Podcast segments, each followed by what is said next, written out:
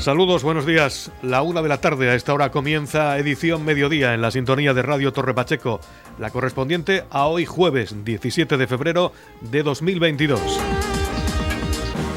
Reciban un cordial saludo en nombre del equipo de informativos de José Victoria y Teodoro Fructuoso. Durante los próximos minutos le vamos a dar cuenta a través de la sintonía de esta emisora Radio Torre Pacheco de los temas más destacados de la actualidad municipal. Bienvenidos, comenzamos edición mediodía. Edición mediodía, servicios informativos.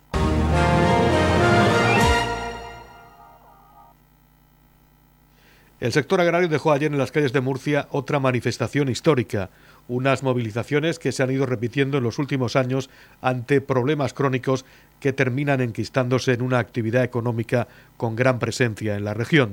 Las principales organizaciones agrarias de la región, convocantes de la manifestación, COAG, ASAJA y UPA lograron reunir a más de 5.000 trabajadores del campo y 500 tractores y camiones llegados de todas las comarcas murcianas y de provincias cercanas como Alicante y Almería.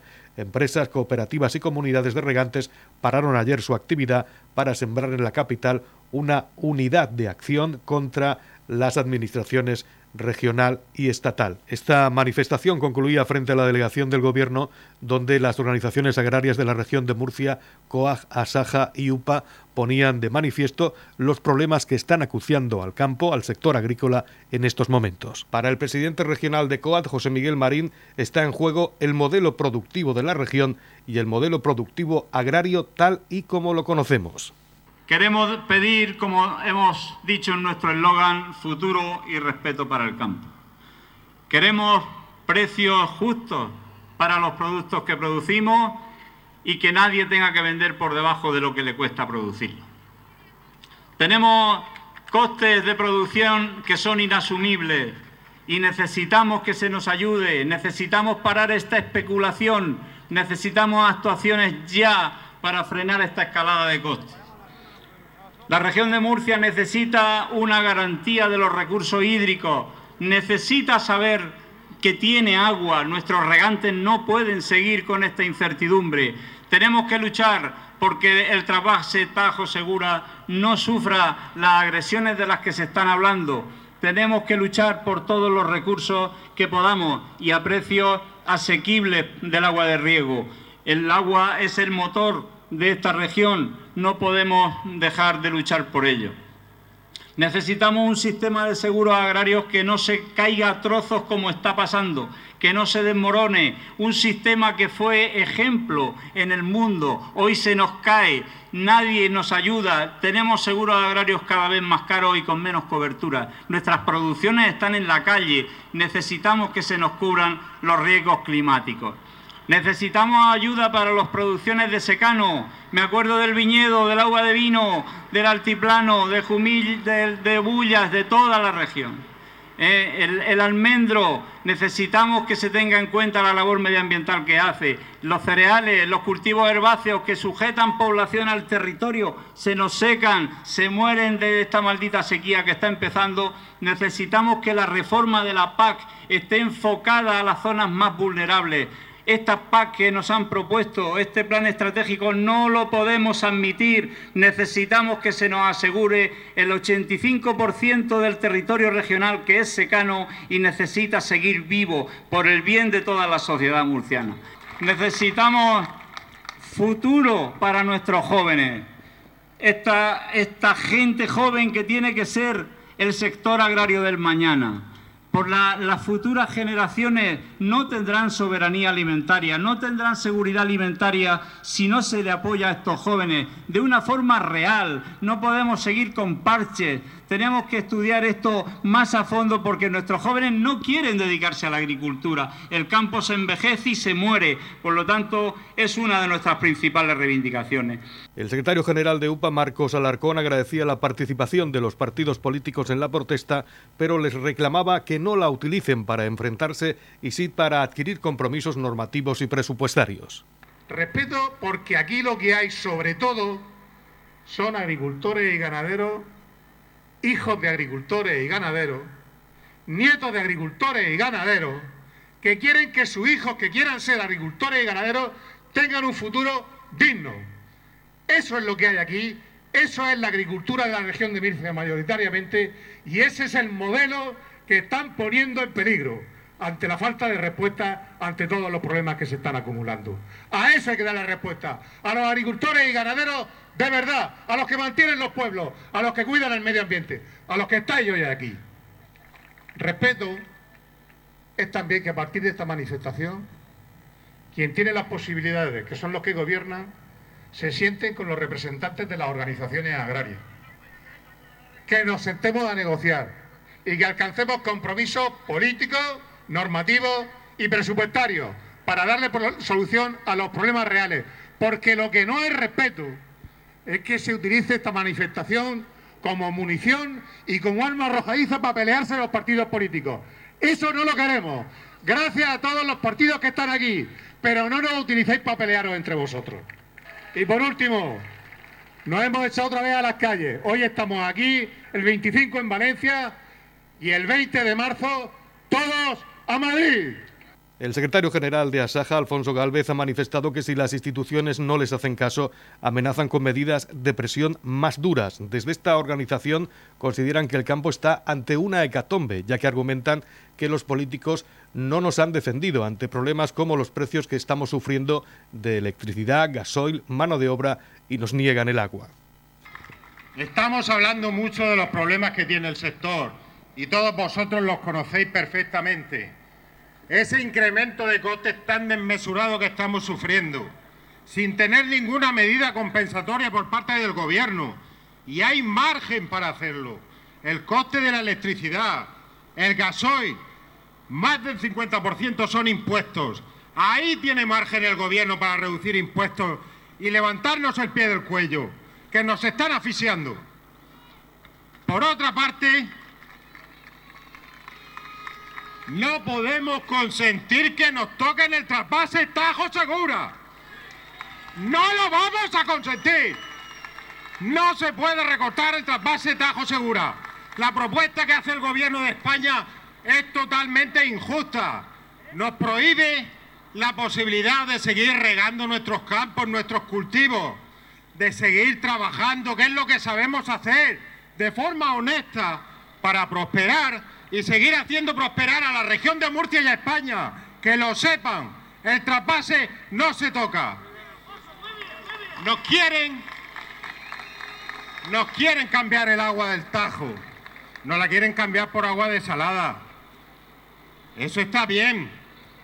La desalación la usamos en la región de Murcia, pero tiene sentido en cultivos cercanos a la costa, en cotas que se pueda pagar el precio de esa elevación. Pero lo que están poniendo encima de la mesa para recortarnos el trasvase y pagar agua desalada a 60, 70 céntimos es una auténtica barbaridad que es inasumible. Y por eso vamos a exigir que ese precio sea conforme marca la ley, a 0,30 céntimos. Y más allá de eso, nada de nada. Insisto, que el gobierno sepa que en el sureste español el agua del trapase es esencial y que no vamos a consentir que nos la recorte con criterios que son puramente ideológicos. Queremos respeto para el sector. En estos últimos tiempos estamos siendo objeto de críticas, de ataques totalmente injustificados.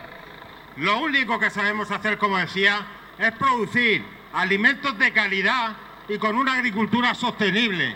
Estamos viendo cómo la Unión Europea permite constantemente la entrada masiva de productos de fuera, de otros países de fuera de la Unión Europea a bajo precio, sin las exigencias que tienen nuestros agricultores y ganaderos para cultivar. Y eso es algo que tenemos que cortar de raíz. Hay que revisar los acuerdos de asociación con terceros países y hay que darle preferencia a la producción de productos agrícolas europeos, españoles y murcianos. Que lo sepan y que se pongan a trabajar, que se revisen. Radio Torre Pacheco, servicios informativos.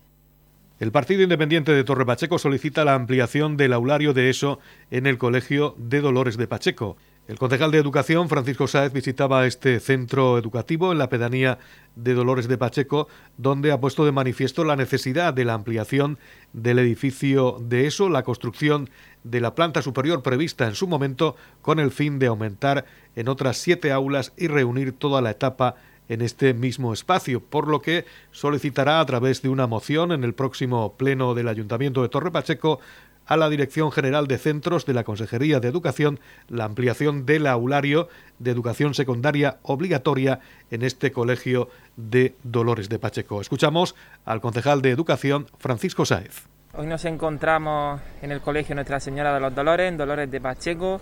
Me acompaña Alberto Galindo, concejal de Urbanismo, para presentar una moción como grupo del Partido Independiente respecto a la ampliación del aulario de secundaria del Colegio Nuestra Señora de los Dolores. Eh, pues bueno, un poco poneros en contexto, son ya 150 alumnos los que, con los que cuenta educación secundaria obligatoria y no tenemos espacio. Actualmente cuenta detrás siete aulas donde imparten primero, segundo, tercero y cuarto de eso. Este año, en septiembre, se desdobla un aula, por lo tanto ya no caben.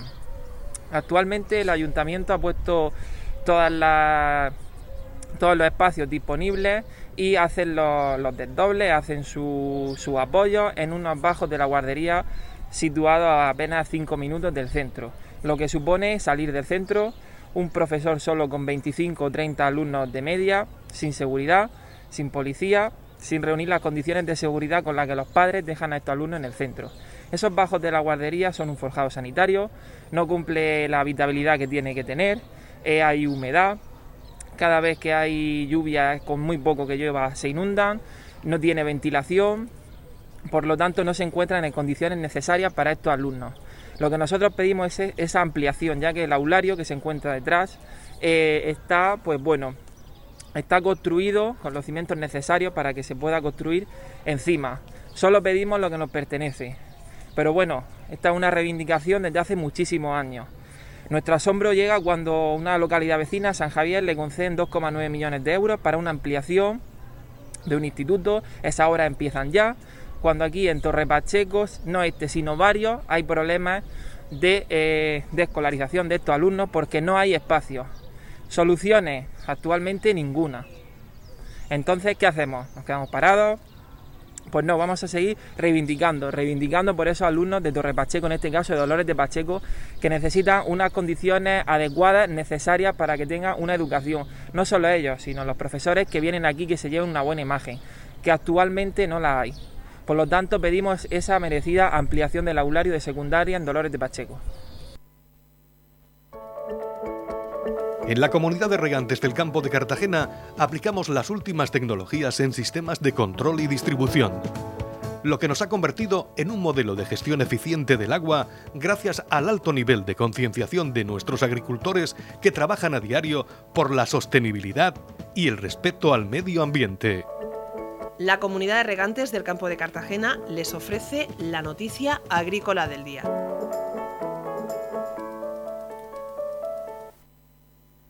La Asamblea Regional aprobó ayer miércoles con los votos a favor del Partido Popular, el Grupo Parlamentario Liberal y los diputados de Vox y en contra del PSOE y Podemos una moción para solicitar al Gobierno de la Nación que adopte medidas encaminadas a rebajar el precio del agua desalada a los agricultores de la región de Murcia.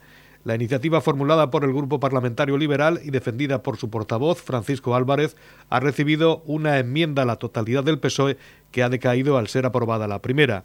Álvarez ha puesto de relieve la escalada sin fin del precio del agua desalada, un hecho que ha atribuido al gobierno central, al que también ha acusado de querer cerrar el trasvase Tajo Segura. El parlamentario liberal ha denunciado que los agricultores murcianos no pueden seguir esperando porque sus campos se secan, por lo que ha urgido al PSOE a optar medidas al respecto, entre las que ha citado el establecimiento de un precio del agua desalada justo y competitivo, porque de lo contrario nuestra huerta, la huerta de Europa, se va a convertir en un desierto. El diputado socialista Alfonso Martínez ha insistido en que las aportaciones del Tajo al Segura serán efectivamente menores en el futuro porque no podemos ignorar los efectos del cambio climático, al tiempo que ha apostado por el mix hidrológico, un modelo en el que todos los recursos estén complementados y con el que el agua desalada tendrá cada vez un peso mayor sí o sí, porque no hay otra alternativa. En la comunidad de regantes del campo de Cartagena aplicamos los últimos avances en innovación y desarrollo al servicio de una agricultura de regadío eficiente y respetuosa con nuestro entorno. Por la sostenibilidad y el respeto al medio ambiente, Comunidad de Regantes del Campo de Cartagena.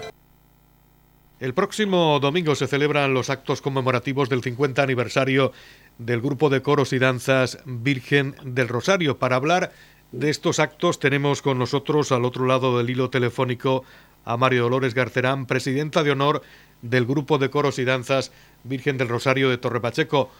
Buenas tardes, Loli. Coméntanos, estos actos conmemorativos a ti, por supuesto, te llenarán de, alegría. Yo estoy que no quepo, porque la verdad que yo entré aquí a Torre Pacheco en el año 65, con 20 años. Y, desde empezaron los, coros y danzas, que entonces no estaban, que cuando ya vino Eduardo y los formó, yo es que lo vivía, lo vivía de alegría. Y ahora con esto de la pandemia, mm, mm, eso de no poder ir a los ensayos y no poder ir a hacer ninguna salida, a mí, a mí te lo digo de verdad, que me está matando, que yo no, no, no soy yo, no soy yo. Bien, 50 años de, de historia, de cultura, de música, de bailes, 50 años que en gran parte has vivido tú. Sí, sí, esos 50 los he vivido yo, porque yo hasta el 74, 75 que apunté a mis hijas, pero yo iba. Yo, yo cuando había, cuando Eduardo lo, fundó, yo iba. Cuando Arcino Igres, cuando, cuando eh, a todos sitios, porque es que me encantaba, es que me encantaba. En, en las fiestas, cuando actuaban, yo iba siempre.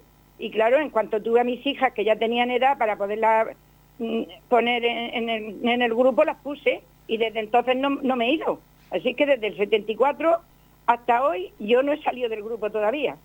Bueno, claro, porque dejaste de ser presidenta, pero sigue siendo, en este caso, presidenta honorífica. Exactamente. Y claro, pues me mandan muchas cosas, que si hace esto, hace lo otro, ¿no ves? Ahora que haga yo la entrevista. Por ejemplo, bueno, vamos a hablar de, de los actos que se han preparado para conmemorar este 50 aniversario y comenzamos por la inauguración de la exposición Sensaciones Musicales. Coméntanos esta exposición en qué consiste, cómo es. Mira, la exposición la está haciendo mm, la directiva nueva, ¿sabes? Y dijeron que iban a poner algo en concreto, como unas postizas, como pandereta, como un traje, fotos, fotos que la verdad yo he dejado lo menos seis álbumes míos, así que a mí se me ven casi en todos sitios, porque he dado muchas fotos, ¿me entiendes? Y, esa exposición la veré ya cuando esté puesta, porque eso lo están haciendo la directiva nueva y la presidenta que es Carmen.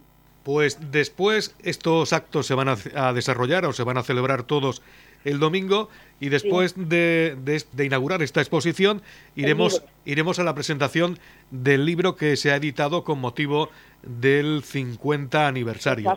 Un libro que lleva por título 50 años de tradición y folclore en Torre Pacheco y que recoge pues imágenes y también comentarios de muchas de esas personas que participaron activamente hace ya algunos años eh, en que el grupo de coros y danza se convirtiera en toda una institución en el municipio de Torre Pacheco y fuera de él.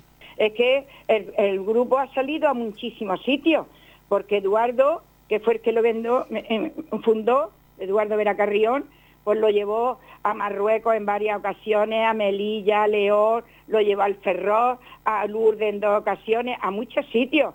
Y luego cuando se quedó Antonio, pues, mm, mm, pues también Antonio Ross se quedó y Ceferino, se quedaron ahí también con él, porque también se tuvo que ir Eduardo también otra vez a Melilla, pues también salieron, no salieron fuera de España, pero sí hicieron el primer festival, que hasta entonces no se había hecho nunca festivales. Y en el 77 hicieron el primer festival, ellos. Y, por aquí, por toda la región. Y luego ya en el 81 cuando yo lo cogí, pues ya hemos ido a muchísimos sitios. A muchísimos sitios, fuera y dentro de, España, porque eh, el grupo de coros y danzas actuó enfrente del rey Hassan II. Exactamente, eso fue, estuvimos en Melilla y luego actuamos en un teatro frente a Hassan II. Y Pues- luego nos invitaron a cenar en un jeque a este árabe, que aquello fue una preciosidad. Y está en una de las fotos que de, las que he dado, está la hija del jeque subida en, un, en una mesa bailando y Eduardo cogió a mi Loli, que era una de las más pequeñas, la subió arriba y dice, Loli, baila con paz de ella que tú también sabes. Y, y están las dos tan bonitas bailando, porque mi Loli en aquella ocasión tenía ocho años, así, ocho o nueve años, no tenía más. Todas estas anécdotas, todas estas vivencias y fotografías se recogen en este eh, Sí. libro que lleva por nombre 50 años de tradición y folclore en Torrepacheco. ¿Cómo podemos adquirir ese libro? Pues mira, el libro se va a poner a la venta porque ha costado bastante dinero, pero se va a poner a 10 euros. Que, que que pagándolo a 10 euros nunca, nunca se paga entero, ¿me entiendes? Pero por lo menos para recoger algo para ayuda de los coros y danzas. Los vamos, los vamos a cobrar a 10 euros. Yo misma le voy a comprar a mis hijos y todo y los voy a comprar. Hombre, como debe de ser. Claro que sí, hay que dar, hay que dar ejemplo. Claro. Bien, pues después de la presentación del libro nos vamos a la proyección de los vídeos donados por don Eduardo Vera Carrión al archivo municipal. ¿Qué vamos a ver en estos vídeos en formato Super 8? Mira, pues en esos vídeos yo sé que a mí no me gustaba nunca mm, figurar, ¿me entiendes? Porque yo no he sido, yo siempre he estado en los escenarios y nunca he querido hablar ni nada porque a mí me da vergüenza. Pero me preocupaba más de, poner a las niñas a que estuvieran peinadas, que no tuvieran bien los zapatos, a que tuvieran bien los, los alpargates bien puestos. Pero sí, sí, porque cuando fuimos a Lourdes nos estuvo cogiendo cuando parábamos en carretera a descansar un poco o cuando estábamos en algún sitio y sí, en, muchos en muchos vídeos de esos, pues claro que, que a lo mejor salgo yo también. Aunque te digo la verdad que yo más bien estaba, hasta que yo no me incorporé a cantar, que eso fue ya más después, mm, yo casi nunca salía por eso, porque a mí me gustaba estar debajo y si iban a subir al escenario, mirarle que si la cinta del brazo estuviera bien amarrada, que si las apargatas las llevaban bien y todo eso. El camarógrafo, el que os grababa, era Eduardo Vera. Sí, sí, era Eduardo. Bueno, pues eh, después de esa proyección de vídeos eh, va a tener lugar el acto de denominación del paseo Eduardo Vera Carrión. ¿Tú crees que es un acto muy merecido, verdad? Es muy merecido, porque además de que fundó los coros y danzas, también fue el que fundó el club de pensionistas.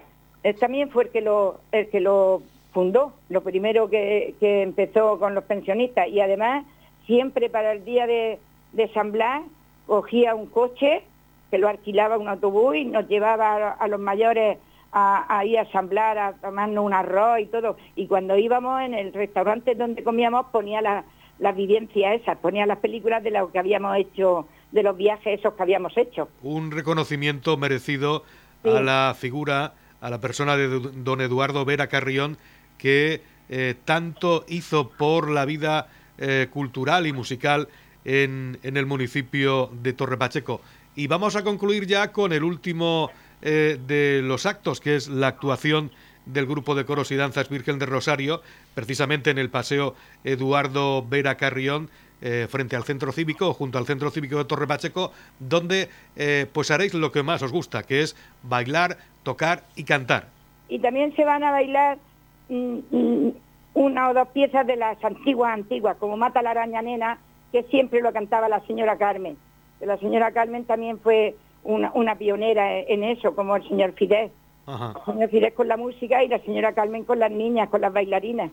Bueno, pues estos son todos los actos que con motivo del 50 aniversario del grupo de coros y danzas Virgen del Rosario se van a llevar a cabo este próximo domingo y los hemos conocido en voz de su presidenta de honor, de María Dolores Garcerán, a la que le damos las gracias por estar con nosotros esta mañana en los micrófonos de Radio Torre Pacheco. Un saludo, María Dolores. Muchas gracias. ¿Me- ¿Me dejas decirte una cosa? Claro que sí. Mira, decir al pueblo que compren el libro, que hay- está muy bonito, que lleva unas vivencias muy bonitas y que está muy bien y por 10 euros eh, no, no es que paga el libro, es que es que es una ayuda para, para el grupo. Muy bien, María Dolores, muchas gracias. Un saludo. Venga, a, a ti. Adiós. Y muchas gracias a la radio que siempre os portáis muy bien con nosotros. Edición Mediodía, Noticias.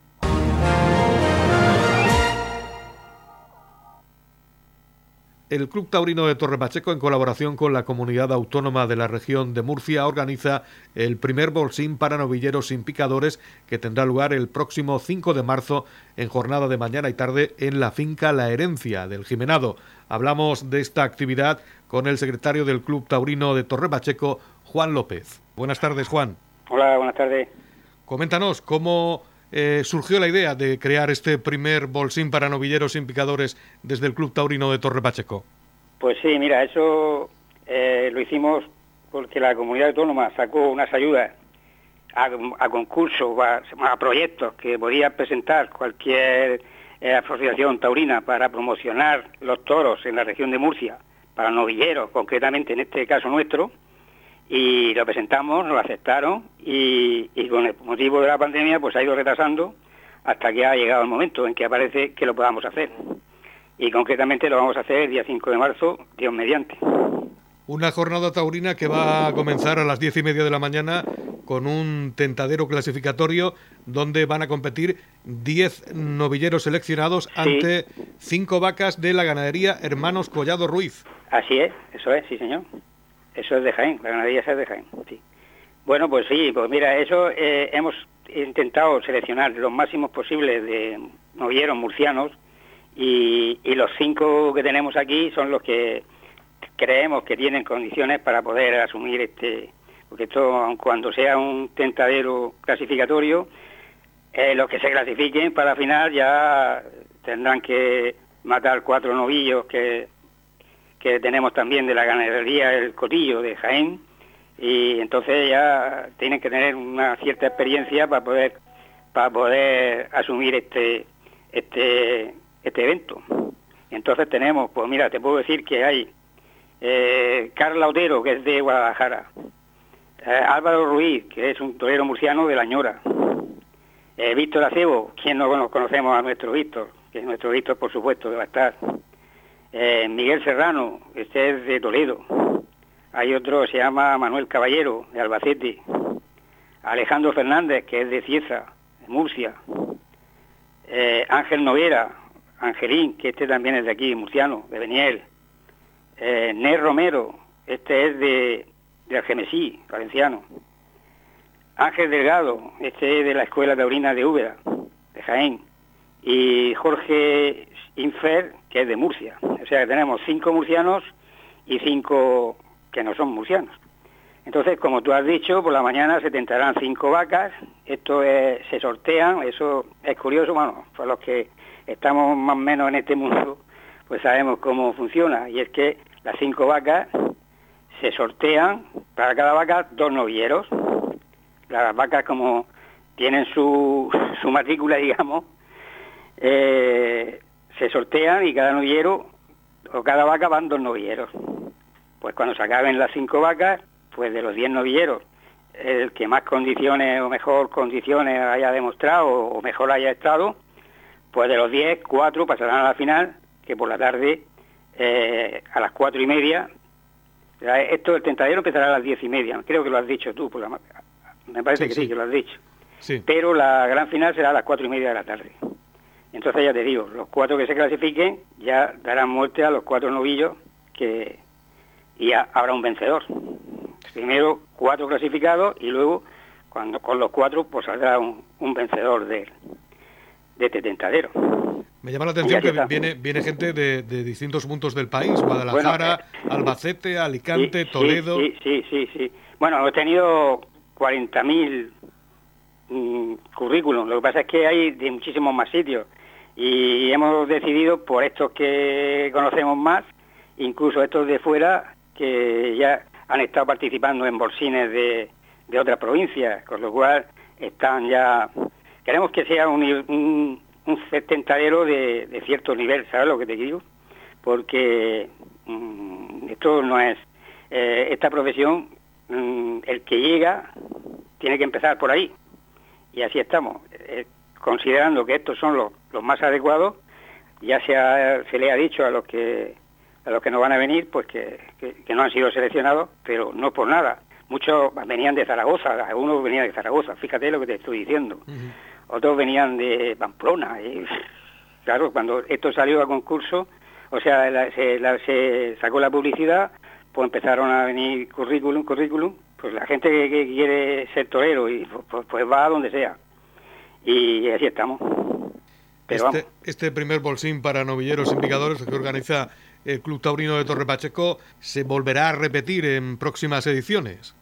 Pues esperamos, eh, pero todo esto está en función a, como si no, no recibimos ninguna ayuda, con este caso sí que lo tenemos de la comunidad autónoma, pues el próximo proyecto, pues no sé si seguiremos con Bolsín Taurino o haremos ya con picadores, una noviada con picadores, pero siempre apoyando a los, a los toreros de la región de Murcia, claro. ¿La pandemia afecta de alguna forma a este bolsín para novilleros y picadores? Sí, en el anuncio que tenemos puesto hemos dicho siempre que se ajustaría a, las medidas anti-COVID que hubiera en ese día, porque aquí al 5 de marzo todavía falta. Todavía no sabemos lo que lo que puede pasar. Esperemos que no, que siga como está ahora mismo y que podamos hacerlo libre totalmente, Pero siempre estamos sujetos a, las medidas que nos diga la, autoridad sanitaria. Bueno, Juan López, secretario del Club Taurino de Torre Pacheco, eh, nos gustaría que hicieras una invitación a todas esas personas, amantes del mundo taurino, que tienen una oportunidad estupenda para disfrutar eh, de este mundo, del arte de la tauromaquia, el próximo 5 de marzo en la finca de la herencia del Jimenado, aquí en Torre Pacheco. Pues por supuesto, claro. Eh, a cualquier persona, sea socia del club, que los del club, por supuesto que también tendrán información más directa por parte nuestra, pero el que sea aficionado puede ir sin ninguna papeleta y además esperamos que vayan y apoyen a, toda esta gente joven que necesita eso, apoyo y, a ver si, si con, estas medidas que estamos tomando, si es posible que puedan seguir su, su, su ilusión, porque esto, ya te cuentas, de dónde, de dónde vienen si tienen ilusión de ser torero, porque si no, no lo vendrían. Tú imagínate salir de, Guadalajara, venirte aquí a Pacheco, pues, eh, la paliza que, se pega. Pero bueno, si como la afición está por encima de todo eso, pues necesitamos que vaya el público y que lo disfruten y ahí esperamos a todo el mundo con los brazos abiertos.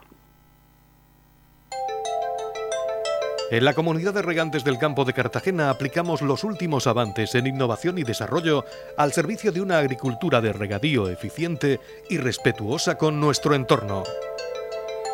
Por la sostenibilidad y el respeto al medio ambiente, Comunidad de Regantes del Campo de Cartagena. La Comunidad de Regantes del Campo de Cartagena les ofrece la información del tiempo.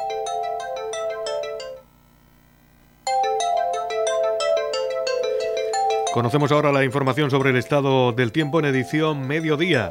Para hoy se esperan en la región de Murcia cielos poco nubosos o despejados. Las temperaturas irán en ascenso generalizado y el viento será moderado del noroeste, girando a suroeste en la costa y disminuyendo a flojo variable por la noche.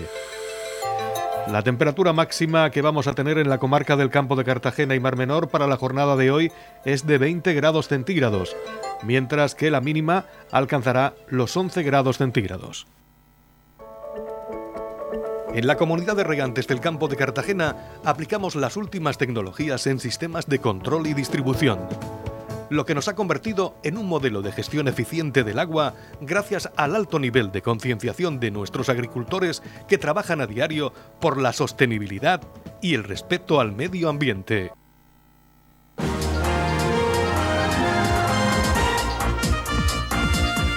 Esto ha sido todo, así ponemos el punto final a edición mediodía en la sintonía de Radio Torre Pacheco. Recuerden que pueden volver a escuchar este informativo en los podcasts de esta emisora que pueden encontrar en el Facebook de Radio Torre Pacheco. También tienen la información actualizada en nuestra web radiotorrepacheco.es.